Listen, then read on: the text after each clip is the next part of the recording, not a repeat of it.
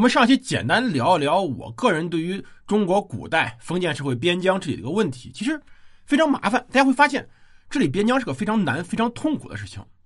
我们中国属于什么？一个大文化实体，占了一大块地。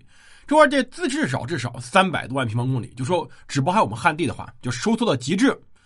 在这种情况下，绝大多数王朝，中国都称得上地广人稀。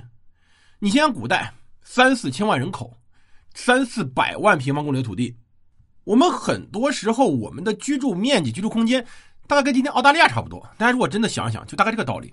在这种情况之下，我们所面对的是人太少而非人太多的问题。所以，由于人太少，所以我们去治理边疆的时候，想去治理边疆，想去在那里进行屯垦移民，都需要花费非常大的精力以及非常巨额的财富，才能在那里定居。而且这个效果并不好，而且同时呢，我们不只有边疆要治理，其实我们内地，比如说我们南方开发也是稳步进行的。具体的过程不用叙述，大家去看一看谭其骧先生的《中国历史地图集》，来看看中国南方有多少个县、多少个城市，就能看出来中国南方的人口密度了。从最早的时候，南方基本上没有城市的，后来慢慢有了一个、两个，后来有了一些小的县城，等等等等，这一个发展非常长的过程，经历了一千多年的开发。而我们边疆也类似。所以它是一个非常非常困难、非常复杂的问题，而这个复杂也使得我们中国逐渐奠定了今天这么大的版图。那我们今儿呢，来聊聊东北的问题，东北是怎么开发的？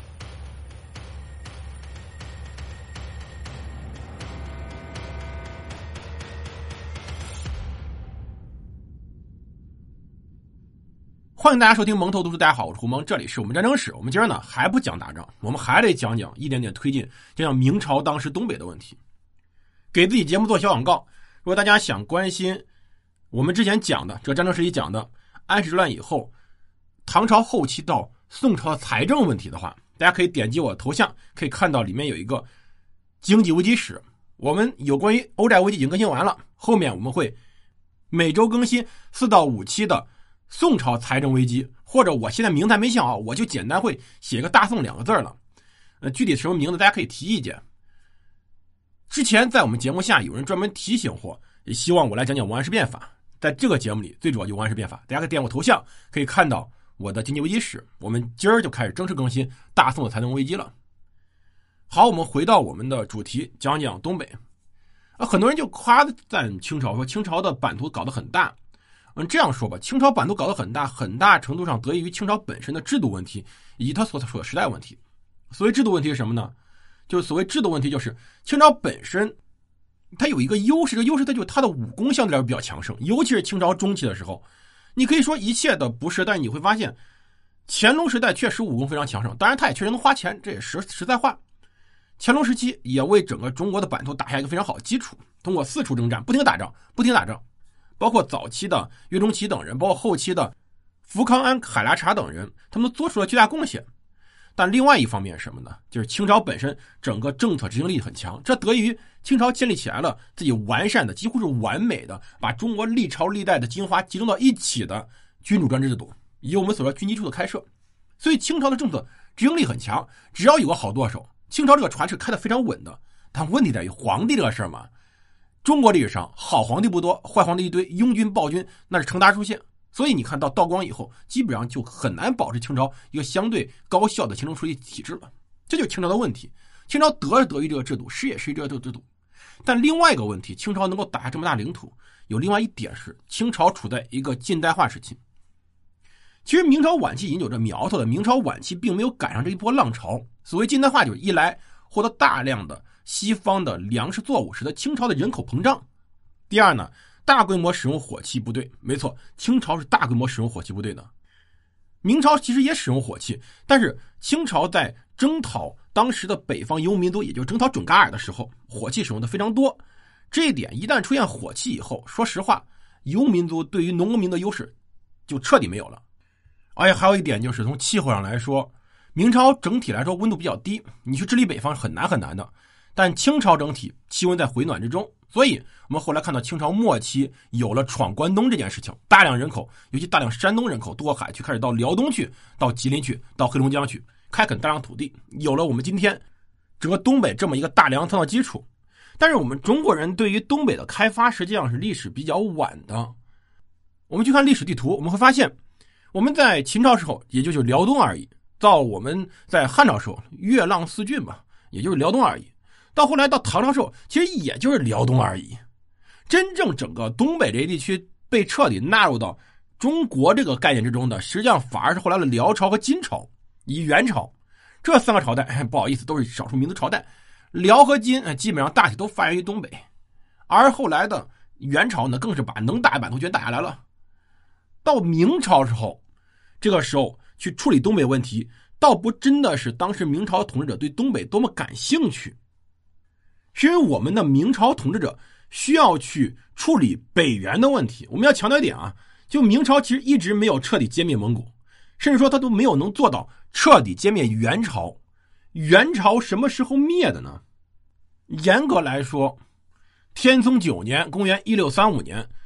当时的都皇太极派多尔衮与岳托等人领兵渡河，招降林丹汗部众，尤其是林丹汗的老婆和儿子额哲率领部众投降，后金完成了对于漠南蒙古的征服。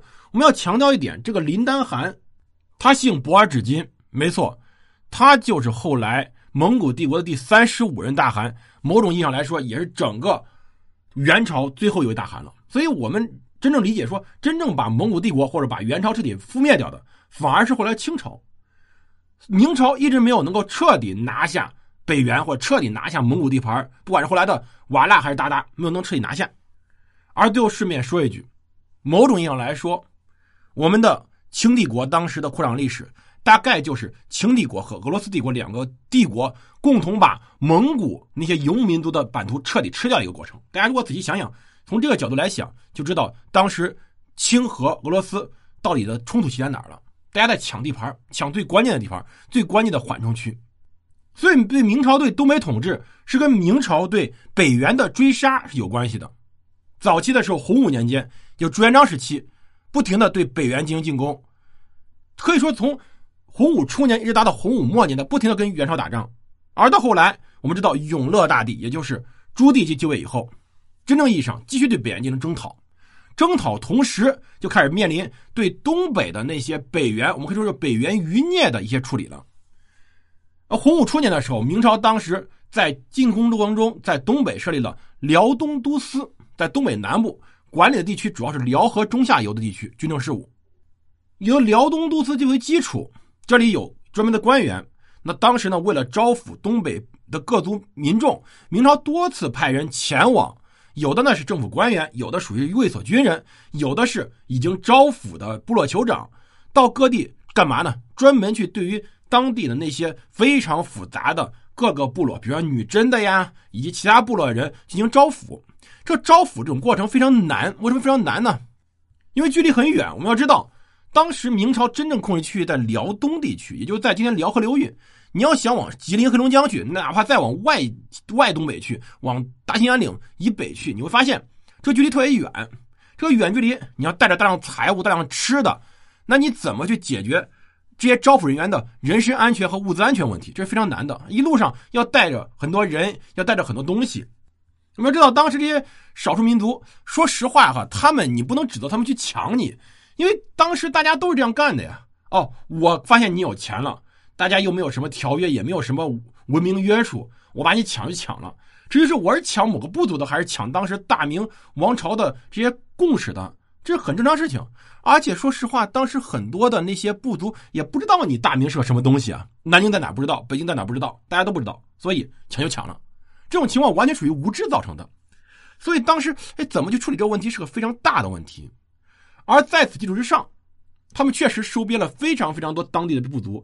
由此才有了后来永乐九年设努尔干都司。永乐七年（一四零九年），明廷当时已经决定设努尔干都司了。《明实录》这样写的：“初，头目呼喇东奴来朝以立位，致使复奏其弟冲耀，以立元帅府，固置都司，以东宁卫指挥康望为都指挥同知，千户王兆州为都指挥千事，统属其众，虽共海清等物，仍设狗占地送。”说明当时呢，在永乐七年时候，这里已经专门设立一些机构了，设立的卫所。卫所就是明朝当时一些军队的驻扎地，也有卫所了。但觉得这个地儿呢，地方太重要了，设立卫所不足以体现它的重要性，所以呢，建议设元帅府。所以在这里设立了都司，而这个都司也就是都指挥使司。明朝当时把原来行省给拆开了，一拆为三，把行省拆为承宣布政使司、提刑按察使司、都指挥使司，以我们简称的布政使司、藩太衙门、按察使司、聂太衙门以及都指挥使司、都司衙门。这都司是干嘛的？都司实际上是负责管理当地军务的，就类有点类似于我们军区。也就是说，当时永乐七年时候，这里已经设立卫所了。卫所这么一个兵站或者一个兵镇，不足以体现这里重要，就专门要在这里设立一个军区。这军区呢，就以当时东宁卫指挥康旺作为都指挥同知。而在各地都司衙门，一般呢会设都指挥使一人，正二品；都指挥同知两人，从二品；都指挥佥事四人，正三品。其中以一人。统领司事称为掌印，一人练兵，一人管屯田，称为签书。其人余人呢，分着巡捕、军器、漕运、京操、备御诸杂物等等等等。这就我们所知道的真正一个都指挥使司这个都司衙门真正的配置。我们听的比较多的所说的都指挥使，就是锦衣亲军都指挥使，也就我们所说的锦衣卫指挥使。他经常出现在我们现在各个电视剧里面。本质上，锦衣卫。是当时皇帝亲自领的卫所，而各地这些都司呢，其实也类似，它是各地驻扎的军区。所以诺尔干都司本质上，它是一个我们所知道的军区的设置。哎，它不是一个民政机构，它是军区。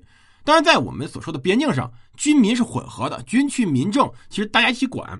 到永乐九年春的时候，便已设置了我们所知道的努尔干都司，因为有赤修努尔干永宁寺碑记里面写的。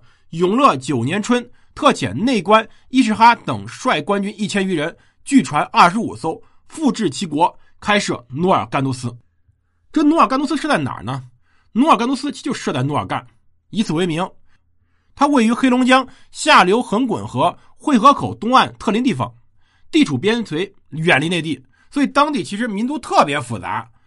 这里根据重建永宁寺碑记里面写着，有女真野人。吉列米、苦夷，如果没有翻译，就根本不知道他们在说什么。没有军队，他们根本就不听话的。如果不乘船的话，这里很难到。所以我们会发现，这里非常非常难以居住。而且呢，它是一个机米卫所的上级机构。什么意思呢？就当地我们明朝想统治这些地方的话，其实很难派流官进去，派一个官员进去。所以呢，他设置这么一个机构。机米实际上是驯服牛马身上的东西。所以，机米制度是当时中原王朝难以直接控制这些边疆地区的时候所设一套比较特殊的民族政策。这里派个官职，外派个机构，然后管辖下方的那些官员，实际上全部都是当地的那些部族首领。我给你封个官我要给你钱，我还允许你给我做贸易。然后呢，你就听我这边派的这个官的话就行了。但这个官很多时候是军事组织，比如像我们所说的努尔干都司，它是个军队组织。下面的官全是土官，就是当地的那些部落首领。上面的官，比如都指挥同知康旺、都指挥佥事王兆周、佟大拉哈等，都是从辽东都司简派的，都是流官。而且呼应士兵呢，也都是由辽东都司派过去的。它跟原来机米卫所完全不一样。整个努尔干都司是由明朝中央所控制流官体制的一个制度，它的薪俸粮饷全部由辽东汉区供应，它的管辖的边疆地区。氏族部落林立，生活生产水平非常非常低，而且互相是隔绝，很少联系，所以它是个外来机构。那外来机构有麻烦：一来供养它需要花很大的成本；二来呢，它很难立足。所以从这个努尔干都斯开始设立之时，它存在呢，就跟当地这些人、这些官员有非常重要的联系。比如他们经常要多次到努尔干等地去进行活动，他们要招抚当地的部族，甚至要派兵进行一些征讨等等。所以这里我们要强调一点，就你会发现，努尔干都斯是个非常复杂的地区。它这个地区设立了机构，这个机构设计非常复杂，成本很高，而且要派人过去。而这些人呢，也基本上不会常驻努尔干，因为你像在一个非常非常远的、远远离我们内地汉地的地方，专门设立一个这么个机构，你想得花多少钱？很多这里不会常设这么多人的。而且呢，他们去招抚了很多当地的部族，也就我们所说机密卫所。但这些机密卫所呢，又跟这些努尔干都斯是时断时续的联系。没错，时断时续。所以我们会发现，明朝对于东北这一大地区管理呢是非常非常松散的。这为什么后来逐渐努尔干都斯会逐渐被裁撤、逐渐被后撤的重要原因之一。